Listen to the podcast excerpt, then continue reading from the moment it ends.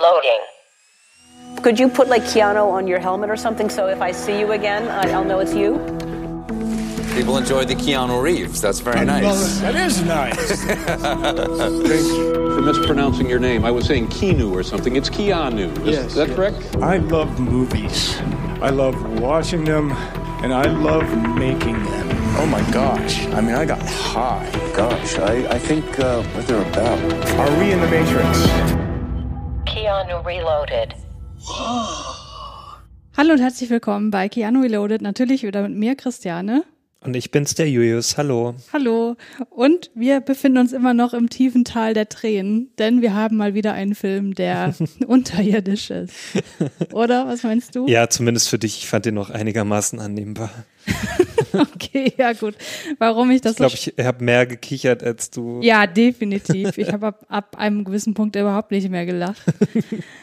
Und warum, das werden wir jetzt im Folgenden erläutern, denn es geht heute um Julia und ihre Liebhaber oder wie der Originaltitel heißt, Tune in Tomorrow. Genau. Und bevor wir zu den Filmfakten kommen, habe ich eine kleine Inhaltsangabe vorbereitet, die ich einfach mal kurz vorlese. Der Film spielt im New Orleans der 50er Jahre und erzählt die Geschichte von Martin, Julia und Pedro Carmichael. Martin arbeitet als Nachrichtenschreiber bei einer Radiostation. Eines Tages wird der merkwürdige Pedro Carmichael angeheuert, um Hörspiele zu schreiben und zu inszenieren. Zunehmend webt Carmichael Erlebnisse seiner Mitmenschen in seine Hörspiele ein, allen voran die aufkommende Romanze zwischen Michael und seiner angeheirateten Tante Julia. Julia, besser gesagt. Mhm. Ja. Ja, das ist der Plot und Julius, du hast doch bestimmt ein paar Filmfakten für uns, oder? ja, das stimmt allerdings. Ja, also dieser Film ist eine US-amerikanische Komödie aus dem Jahr 1990. Und der kam in den US-amerikanischen Kinos am 28.10.1990 und hierzulande dann erst deutlich später, also am 18.06.1992. Und Okay. Gibt es Gründe für diesen? Ne, habe ich jetzt nicht rausgefunden, aber es war damals auch noch ähm, gängig, dass Filme auch deutlich später erst in die deutschen Kinos kamen. Ist ja auch heutzutage auch manchmal noch so, wenn sich kein Verleiher findet. Ich denke mal, das war einfach der Fall, dass sich vielleicht nicht sofort einen Verleiher gefunden hat in Deutschland. Mm, okay. Ja, ähm, der Regisseur, der heißt John Amiel und ist ein britischer ähm, Regisseur und Filmproduzent und ist ja schon etwas älter. Also er wurde 48 in London geboren. Er studierte Anglistik an der Universität Cambridge und wurde währenddessen Mitglied der Oxford and Cambridge Shakespeare Company und arbeitete später für die Royal Shakespeare Company. Und ab den 90ern arbeitete Emil in den USA und führte Regie bei Filmen wie zum Beispiel Somersby mit Judy Foster und Richard Gere, Verlockende Falle mit Catherine Zeta-Jones und äh, Sean Connery oder auch The Core mit Hilary Swank und Aaron Eckhart. Also schon mit einigen namhaften Schauspielern, auch Filmen, die man schon mal so gehört hat. Ja, ja. Also sind mir alle drei bekannt vom Namen her, habt ihr aber selber noch nie geschaut. Ähm, ja, danach führte dann Emil Regie bei verschiedenen Serien. Also zu Film hat er dann großartig keine Regie mehr geführt. Zu Serien wie zum Beispiel Die Tudors mit Jonathan Rice Myers. Ähm, die war auch mal recht bekannt eine Weile. Und der Jonathan Rice Myers, den kenne ich auch noch irgendwie. Er hat dann später noch einen Film gedreht, aber das war dann so der bisher letzte und der ist auch nicht weiterhin großartig bekannt gewesen. Okay. Ja, also mehr gibt es jetzt auch zu einem Regisseur an sich nicht zu sagen. Aber das hier ist schon so äh, eins seiner Frühwerke, was wir heute besprechen. Ja, auf jeden Fall. Okay. Also die anderen waren ja dann alle so äh, in den späten 90ern. Ähm, ja, oder auch in den, in den 2000ern. Genau. Ähm, für das Drehbuch war ein William Boyd äh, zuständig.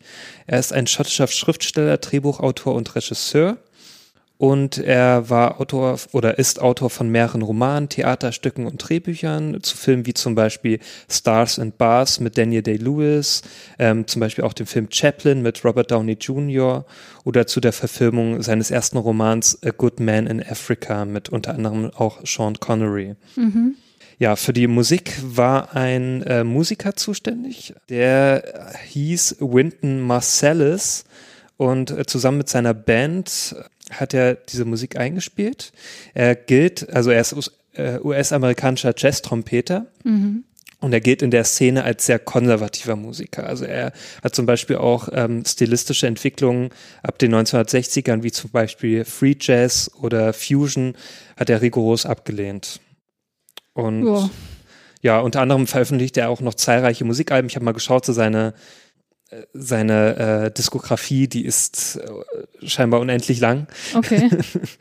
Ja, aber habe selber noch nie was ähm, von ihm musikalisch gehört. Ich kenne mich da auch jetzt so mit Jazzmusik nicht so sehr aus, muss ich sagen. Ähm, und der steuerte halt einige Songs zu den ähm, Filmen, wie zum Beispiel A Star is Born zuletzt oder auch äh, zu Filmen wie Burlesque oder ähm, zwei Millionen Dollar Trinkgeld bei. Ja, aber ich sag mal so, dieser konservative Ansatz, der passt ja hier durchaus zu diesem Film Tune in genau. Tomorrow, weil der spielt ja auch in den 50er Jahren und es ist alles sehr nostalgisch und so weiter. Richtig, genau. Ja. Also, das, Also die Musik ist mir jetzt auch nicht negativ aufgefallen. nö. Die ist mir aber ehrlich gesagt gar nicht aufgefallen. Ja, das ist halt auch das Ding. Also sie ist nicht großartig aufgefallen. Ja. Bei manchen Filmen ist es wirklich so, die sticht heraus und bei dem war das halt so, ja, ein gutes Hintergrundgedudel. Was ja für manche Leute ein sehr hochqualitativer Marker für einen guten Soundtrack ist, wenn sie sich nicht aufdrängen. Das, ja, kann durchaus möglich sein. Aber ich finde immer manchmal auch Soundtracks schön, die so hervorstechen. Ja. Besonders so manche Themes. Kommen wir weiter. Äh, der letzte Punkt, die Kamera. Für die war der Robert M. Stevens äh, zuständig. Der hat zum Beispiel auch Kamera geführt in Filmen wie Meine teuflischen Nachbarn, den ich auch sehr schätze. Äh, die Nackte Kanone, also auch einige Teile von den Nackte Kanonen. Ich bin mir jetzt nicht sicher, ob es alle waren, weil ich kenne mich mit dieser Reihe nicht so sehr aus, aber er hat zu einigen da ähm, die Kamera geführt und äh, zu einem Film, den du sehr schätzt, nämlich Ey Mann, wo ist mein Auto? Ja, das ist mein Guilty Pleasure. Ja. Und das ist für mich wirklich guilty, weil das peinlich ist, den zu mögen, meiner Meinung nach, aber ich mag ihn trotzdem. Ich musste aber breit grinsen, als ich das gesehen habe. Dann muss ich auf jeden Fall hier aufnehmen. Ich habe jetzt schon fast geahnt, dass du Johnny Mnemonic sagst. Nein. aber kommt bestimmt auch noch irgendwann, dass jemand auch dazu irgendwas beigesteuert hat. Ja, Ja. spätestens dann, wenn wir bei dem Film sind. Ne? Ja, dann spätestens auf jeden Fall.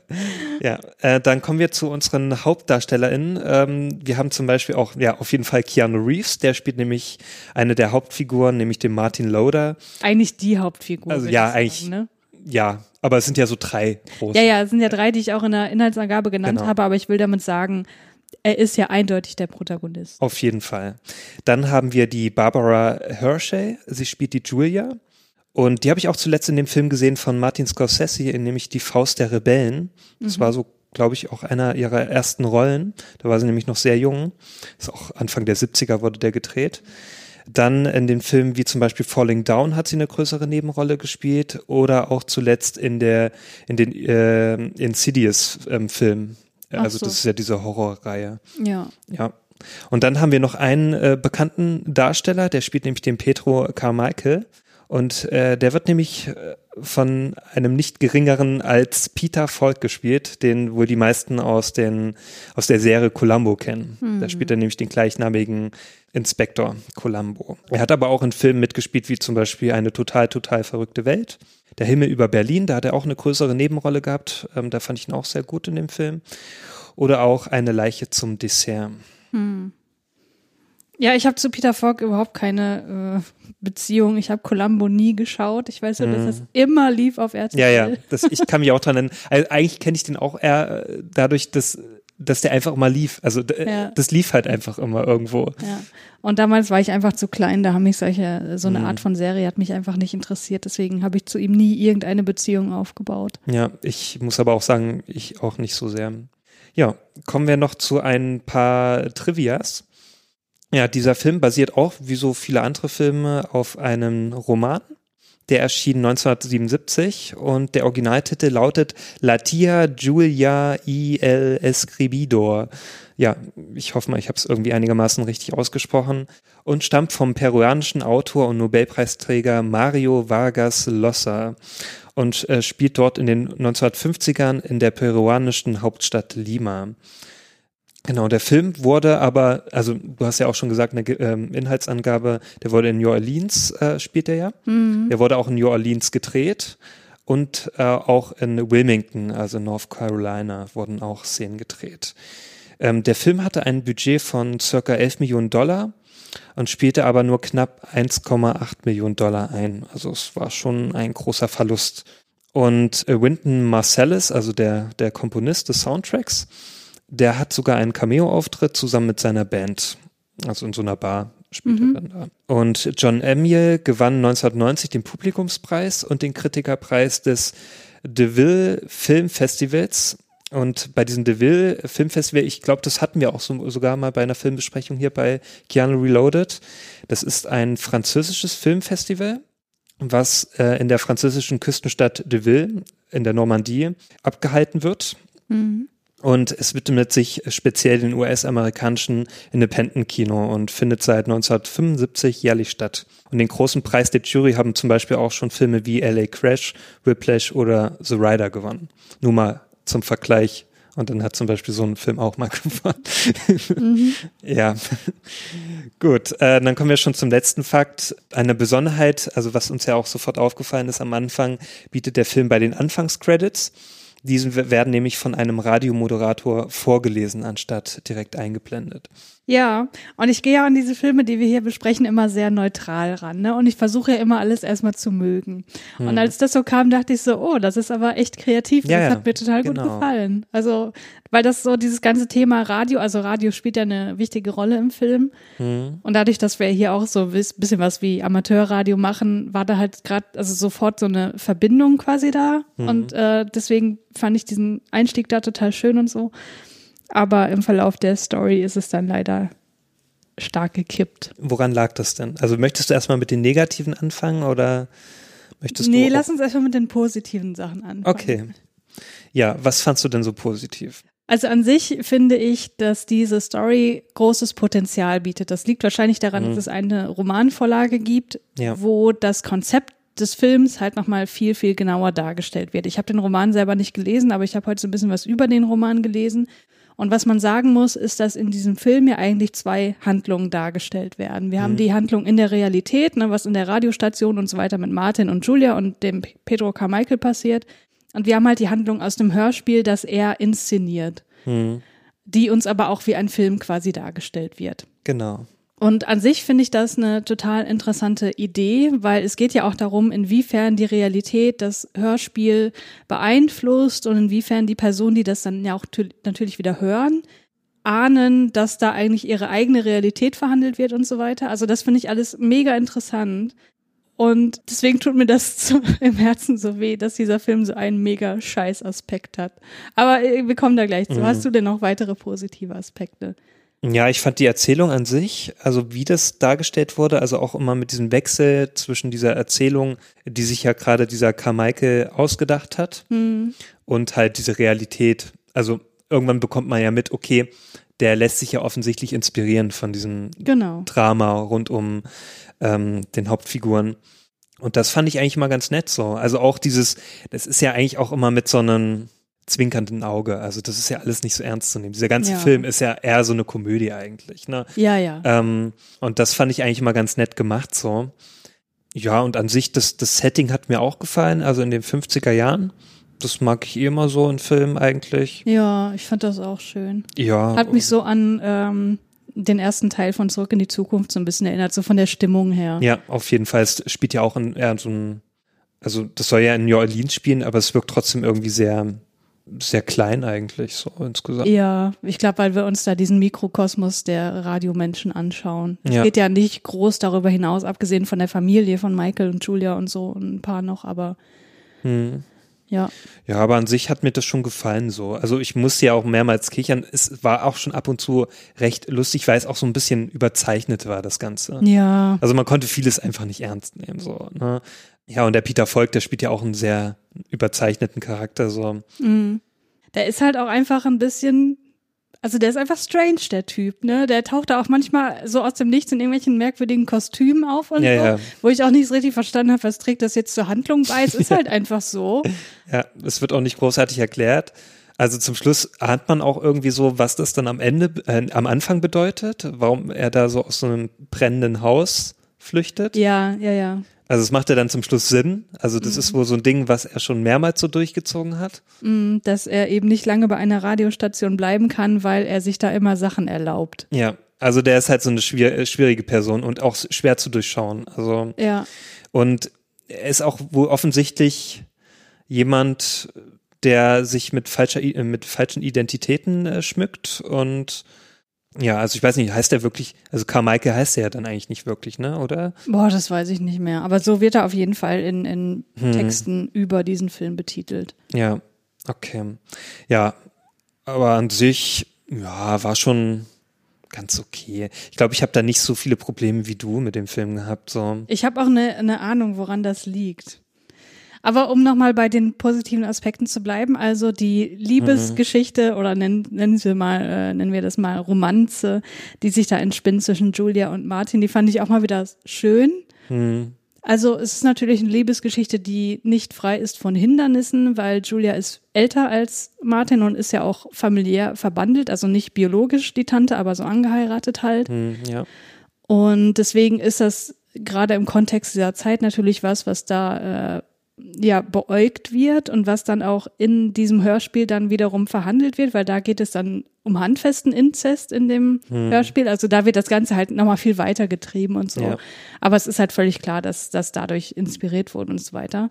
Und ja, Keanu Reeves ist halt wieder so dieser, dieser naive Also, Jüngling. Ich finde, äh, Keanu Reeves, also der wirkte so unglaublich unschuldig. Ja. Ne? Also das. ja, und äh, der sieht ja auch noch, ja, der ist ja auch noch sehr jung auch, ne, von seinem Mhm. Alter her. Aber der wirkt ja einfach wie so ein kleiner Schuljunge, so. Ja, Und der wirklich nur das Beste möchte auch, so. Ja, das ist halt die Rolle, die hat er ja schon hier bei, oh, ich vergesse den Titel jedes Mal, dieser Film, wo er auch diese Beziehung mit der jüngeren, äh, mit der älteren Frau hatte, den du nicht gesehen hattest. Ich habe den Titel leider vergessen. Aber das ist halt wieder genau diese Rolle, die wir in einigen Podcasts schon beschrieben haben, Ja. was ihm halt irgendwie auf den Leib geschneidert wurde oder wo er sich dann dafür äh, zum Casting begeben hat. Ich habe keine Ahnung. Auf jeden Fall, ähm, Keanu ist, ist so, wie man ihn zu dieser Zeit Ja. kennt und liebt. Also heutzutage ja nicht mehr, heutzutage spielt er ja ganz andere Charaktere. Ja, ich fand es ein bisschen ähm, schade. Es wird ja immer so gesagt, dass er äh, Ambitionen hat, auch Autor zu werden. Er will ja eigentlich, eigentlich will er ja die Rolle von dem Carmichael, aber er will ja da eigentlich Hörspiele inszenieren. Und das kam nicht so richtig rüber, fand ich. Weil seine Geschichte drehte sich dann irgendwann nur noch um die Liebe zu Julia und so seine eigenen Ambitionen waren dann nicht mehr so Teil des Ganzen. Das fand ich ein bisschen schade. Und das machte ihn als Person halt auch ein bisschen eindimensional und nicht so glaubhaft. Ja, das stimmt. Allerdings, ich, äh, mir war das jetzt auch gar nicht mehr so bewusst, dass der überhaupt Autor werden wollte. Ja. Also da, das, da zeigt sich ja schon, dass es mir gar nicht so, also dass es gar nicht so deutlich ähm, worübergebracht wurde. Ja, ja, da gab es am Anfang so eine Szene, wo der Carmichael neu da war, der sich dann halt ähm, Martins Schreibmaschine unter den Nagel gerissen hat, wo er noch rebelliert hat. Hier ist meine Schreibmaschine und so. Und ja, Ja. äh, ja also da wurde das mal kurz nochmal so angesprochen oder bildlich dargestellt. Aber ja, das fand ich halt ein bisschen schade, dass das dann äh, nicht mehr so wirklich Hm. Inhaltliche Relevanz hatte. Und ich glaube, dass das im Roman ganz anders ist, weil dieser Roman offenbar auch stark autobiografisch ist, Hm. weil Mario Vargas Llosa sich schon in der Person des Martin wohl irgendwie wiedergefunden hat, weil er auch so Anbandlung mit einer älteren Frau hatte und so weiter. Und das hat er halt in diesem Roman dann wohl auch ein bisschen versucht zu verarbeiten. Und deswegen kann ich mir vorstellen, dass da die Rolle von Martin als, der da nicht Martin heißt, äh, aber diese Person halt als Schriftsteller dort einfach wesentlich größer war. Ja, ich habe keine positiven Aspekte mehr, du noch? Mm, Nö, also ich finde, der sah schon ganz solide aus, kann man so sagen. Ne? Das war jetzt nicht so ein Film, der so super billig aussah. Nee, das Also man hat schon das Gefühl gehabt, da waren schon Leute so am Werk, die von Filmen eine Ahnung haben. hm, Ja, also da habe ich schon deutlich schlechtere Filme gesehen, so von der Produktion. ja. Ja, aber es ist jetzt auch kein Hochglanzfilm. Ne? Also da kommen wir sicherlich jetzt noch zu den späteren Filmen, die jetzt noch so kommen, auch dann in den in den 90er Jahren von Keanu Reeves äh, Filmografie, die dann deutlich wertiger auch sind, auch von größeren Regisseuren sind. Aber ja, das ist halt eher so ein Mid-Budget-Movie. Ne? Also wie gesagt, der hat ja 11 Millionen Dollar gekostet. Ja, ne? Ja, gut, das Budget sagt ja nicht immer, also sagt eigentlich Ja, klar, über die Qualität. natürlich, aber ähm, es ist natürlich eher in diesem Mid-Budget-Bereich anzusiedeln. Ja, aber wie ich gesagt habe, das, der Film hat eigentlich Potenzial und man merkt auch, dass das alles Hand und Fuß hat und auch eine, eine Struktur, also Mhm. eine deutlich gezeichnete Struktur, die man auch gut nachvollziehen kann und so weiter und im Prinzip auch eine interessante Geschichte, die ein bisschen langweilig inszeniert wurde, finde ich. Aber prinzipiell, wenn da dieser eine Aspekt nicht wäre, wäre das ein Grund durchweg solider Film. Na, dann sag doch mal, welcher Aspekt hat dich denn unglaublich gestört? Dieser Film ist einfach mega rassistisch. Ja, also man kann ja sagen, also dieser äh, Petro Carmichael, der hat wohl unbegründeterweise, also es wird auch nicht erläutert, warum. Ja. Er sagt es, glaube ich, auch selber mal, aber das ist halt keine Erklärung. Er sagt halt, er weiß es selber eigentlich nicht wirklich. Ne? Also irgendwie mag er sie einfach nicht. Also er hat halt einen unglaublichen Hass, einen unbegründeten Hass auf Albaner. Mhm. Und in seinen, in seinen Drehbüchern ne, und seiner Radioshow, in seiner Geschichte, da webt er ständig so Dinge ein, dass es gegen Albaner geht. So. Mhm. Er bezeichnet die halt so als, keine Ahnung, so als äh, hinterletzte Menschen, so, so die, die halt äh, Gauner sind und sowas. Ne? Also er bedient sich jedem Klischee so, die man so von Albanern mal irgendwie gehört hat. Ja, oder auch nicht. Also das war mir nicht. teilweise auch völlig fremd so. Hm. Und also ich war da so ein bisschen hin und her gerissen. Zuerst dachte ich, okay, das ist irgendwas Einmaliges. Ne? Am Anfang sind die Jokes auch noch nicht so hart, sag ich mal. Ne? Also da hat man gedacht, okay, da ist jetzt einer im Hörspiel, halt eine Person ist da halt so ein bisschen, hat Vorbehalte gegen Albaner, warum auch immer. Aber das zog sich halt sofort und das wurde ja im Hörspiel immer häufiger erwähnt, so in absoluten Nebensätzen. Das wird ja jetzt quasi zum Running Gag in Ja, dem ja, Hörspiel. ja. Ne? Und dann kam halt diese Szene, die du gerade beschrieben hast, wo er gesagt hat, ja, ich habe das mit den Albanern, das baue ich halt ein, das ist halt irgendwie total zufällig und das hat auch gar keine Bewandtnis, wo ich dachte, ah, okay, ist das jetzt irgendwie so ein Metakommentar darauf, wie sinnlos Rassismus eigentlich ist? Da fand ich das dann wieder ganz gut, aber danach hat er das immer nur noch weiter gesteigert, bis die Witze irgendwann sowas von absolut unwitzig und sowas von übertrieben waren, weil das auch wirklich, also da konnte man, also das war wirklich absolut rassistisch. Das hat Ne? auch keinen Sinn mehr gemacht. Also Nee. er hat dann auch die Albaner, ähm, also es gab ja natürlich dann auch in, in dieser Gegend äh, gab es dann Albaner, die das gehört haben, diese Radioshow. Und die waren natürlich nicht erfreut darüber, ähm, dass die da so niedergemacht wurden. Und die haben ja dann angefangen, die Radiostation zu belagern und ähm, auch zu verbrennen. Und man kann auch sich dann denken, naja, die Anfangsszene beginnt ja, indem Ja, da genau, der ja. Carmichael aus, aus einem brennenden Haus flüchtet, also auch aus einer brennenden Radiostation. Und dass er das genauso schon abgezogen hat mit einer anderen Bevölkerungsgruppe, Ja. Keine Ahnung welche, weil am Ende, ähm, das kann man auch schon mal vorab, äh, vorweg sagen, da sucht er sich dann eine andere Gruppe raus. Das sind dann auf einmal die Norweger. Also Also das, das ist irgendwie schon, wenn das die Aussage sein soll, dass Rassismus eigentlich total sinnfrei ist, weil man sich oder einfach willkürlich so. willkürlich, weil man sich jede Gruppe irgendwie raussuchen kann. Ja gut, verstehe ich. Aber die Umsetzung bleibt halt trotzdem scheiße, weil da so viele rassistische Aussagen einfach fallen, Mhm. die dadurch, dass er auch dafür nie so richtig bestraft wird, weil er ist ja am Ende trotzdem so, ja, dann gehe ich halt jetzt hier hin und mach da mein Ding und so weiter. Also der, der, da kommt ja zu keiner moralischen Hinterfragung des Verhaltens. Ja, ich frage mich auch, warum. Also warum er das macht, das hätte ich gerne halt gewusst. So. Aber er kann es ja selber nicht erklären. Das ja gut, halt das, so. das kann ich verstehen. Ja, und das ist ja wieder der weil Sinn. Das die ja. Aussage Genau, sein Rassismus ist halt so unbegründet bei vielen. Aber Ja. trotzdem ist, äh, hat mir das jetzt nicht so gereicht halt. Nee, mir hat das auch nicht gereicht. Also da Vor allem, weil das im Kontext des Hörspiels ja auch null Sinn ergibt. Nee, Also gar nicht. Das, ist, das wird einfach Ja. so random reingeworfen. Ja, So. Und äh, deswegen habe ich mich gefragt, na, wie ist das denn im Buch? Ich meine, der Typ ist Literaturnobelpreisträger. Der wird da wohl nicht mit solchen Rassismen Ja. um sich werfen. So. Und du hast ja vorhin schon gesagt, dass er, äh, also das Vargas Llosa Peruaner ist und im, in der Buchvorlage gibt es auch solche Aussagen, die beziehen sich aber auf Argentinier. So, und ich vermute jetzt mal, also ich habe da null Einblick, aber ich vermute jetzt mal, dass die Beziehung zwischen Argentiniern und Peruanern von anderer Natur ist als die zwischen US-Amerikanern und Albanern. So. Und ich denke mir so, wenn man diesen Aspekt unbedingt mit reinbringen möchte, dass es da so gewisse Vorbehalte gibt, warum haben die da nicht einfach Kanadier genommen? ja, ja, genau. Weil das ist ja zum Beispiel was, was wir in unserem Kulturkreis auch kennen. So, okay, das, wie gesagt, der Film ist älter und so, aber ich habe da halt an South Park denken müssen. Ne? Da sind Ja. halt die Ka Kanadier, über die sich Genau. dauernd lustig gemacht wird.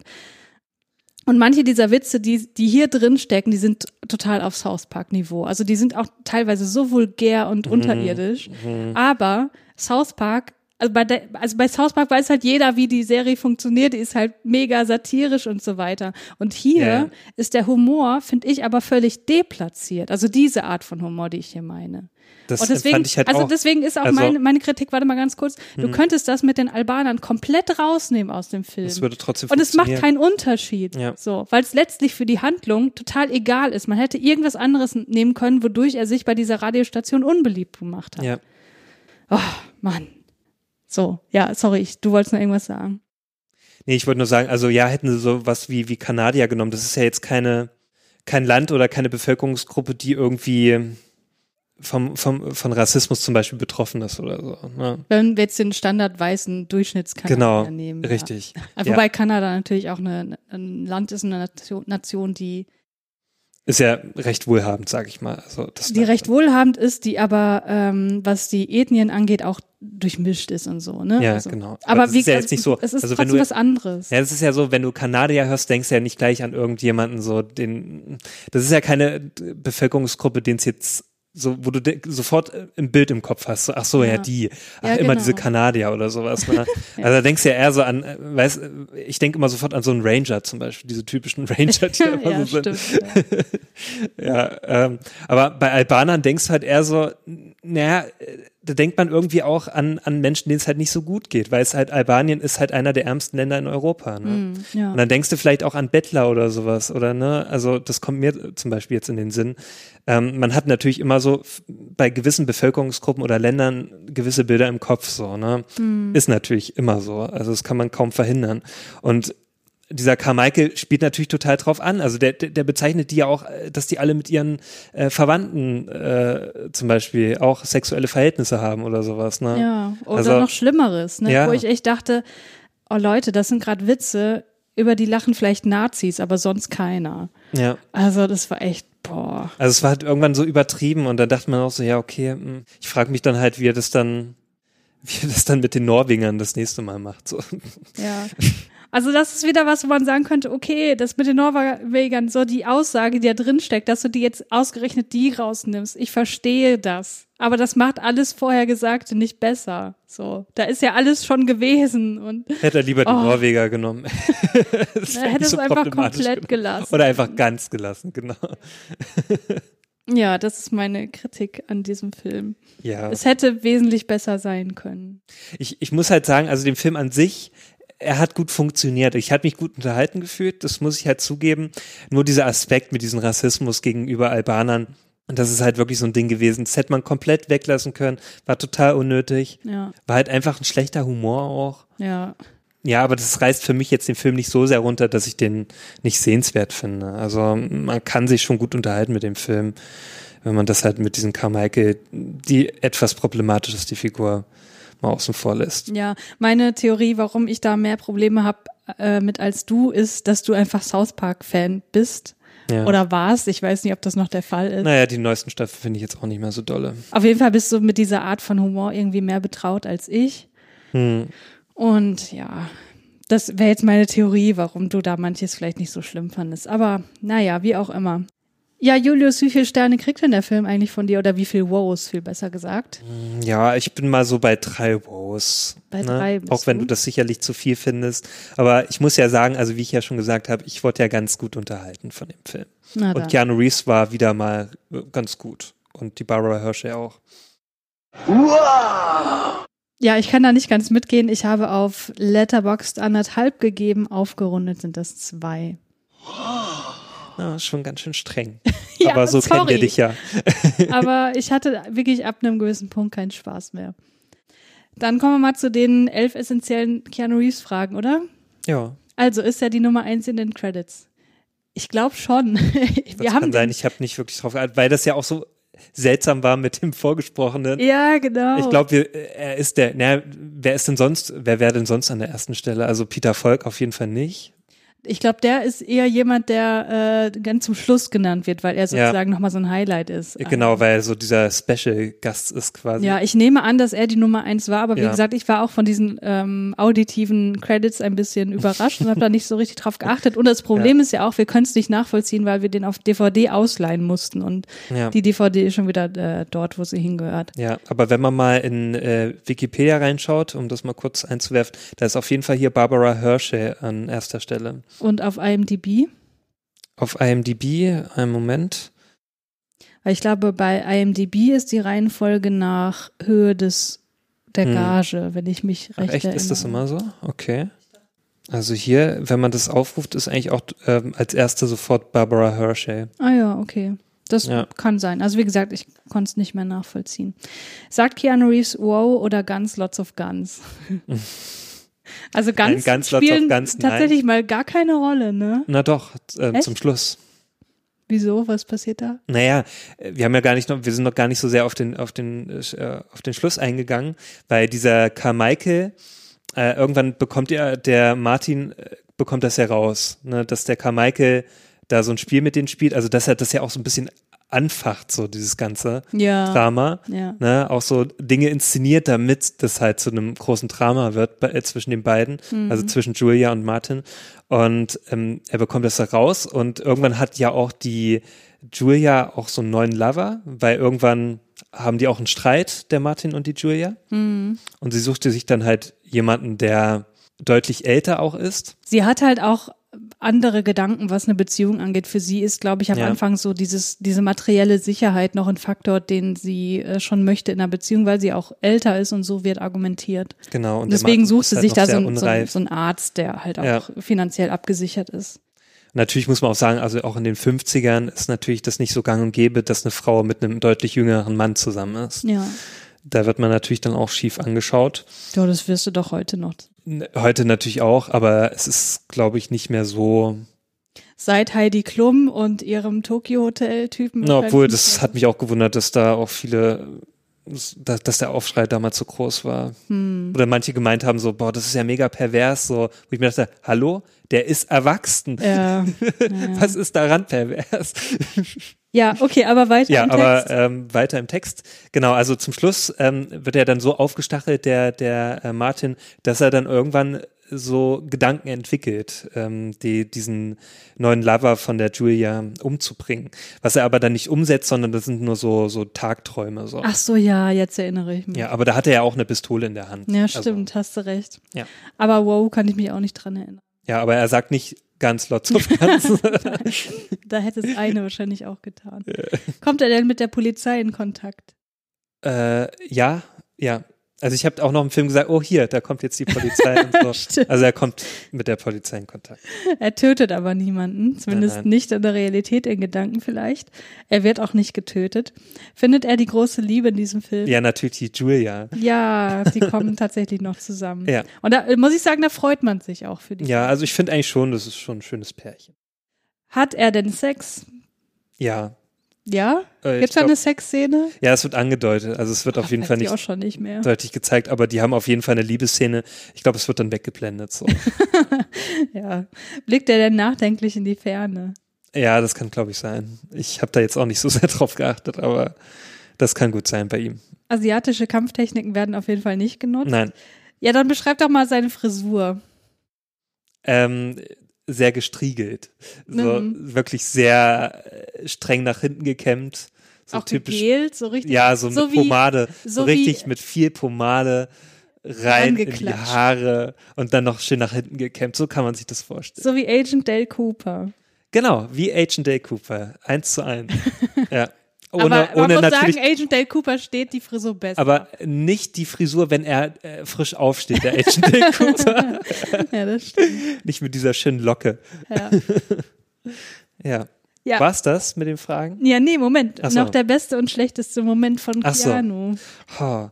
Also der beste, irgendwas habe ich mir gemerkt, ich konnte es mir jetzt nicht mehr merken. Irgendeine Szene fand ich eigentlich ganz witzig. Man muss schon sagen, der hat schon wieder ein paar liebenswerte Szenen drin, also der, der Keanu Reeves. Aber ich konnte mir jetzt keines richtig merken. Konntest du dir eine merken?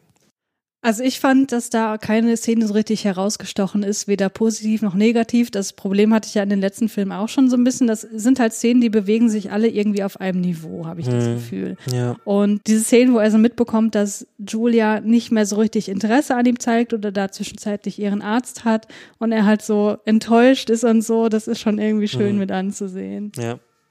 Ja, man merkt halt richtig bei dem Martin, ähm, dass der über beide Ohren verliebt ist in die Julia, ne? dass der einfach nicht ohne sie kann. So. Ja, Ja, das kann er schon wirklich sehr, sehr glaubhaft rüberbringen. auf jeden Fall. Vielleicht wurde er auch deswegen auch zur damaligen Zeit für viele solcher Filme genommen. Das kann gut sein, ja. Und ich würde mal sagen, das war eine richtige Entscheidung. Ja. Gut, beim nächsten Mal sprechen wir über Point Break und da bin ich ja schon sehr gespannt drauf, weil Max hat uns ja schon sehr, sehr angeteasert, was für ein geiler Film das sein muss. Ja, der Max wird auch wieder mit dabei sein. Ja, so Da bin das. ich auch sehr erfreut darüber. Du sicherlich auch, Christiane. Ja, total. Es gibt allerdings noch einen Film, der eigentlich chronologisch dazwischen käme, nämlich Providence. Aber Mhm. den gibt's nirgendwo. Ja. Also nirgendwo, nicht mal Nee. auf DVD auszuleihen oder so. Nee, nee, gibt's auch nicht. Vielleicht kommen wir irgendwann im Laufe des Podcasts nochmal ran, dann können wir es nochmal dazwischen schieben, aber ansonsten kommen wir dann beim nächsten Mal zu Point Break. Ich freue mich schon. Ich mich auch. Bis dann. Bis Tschüss. dann. Tschüss.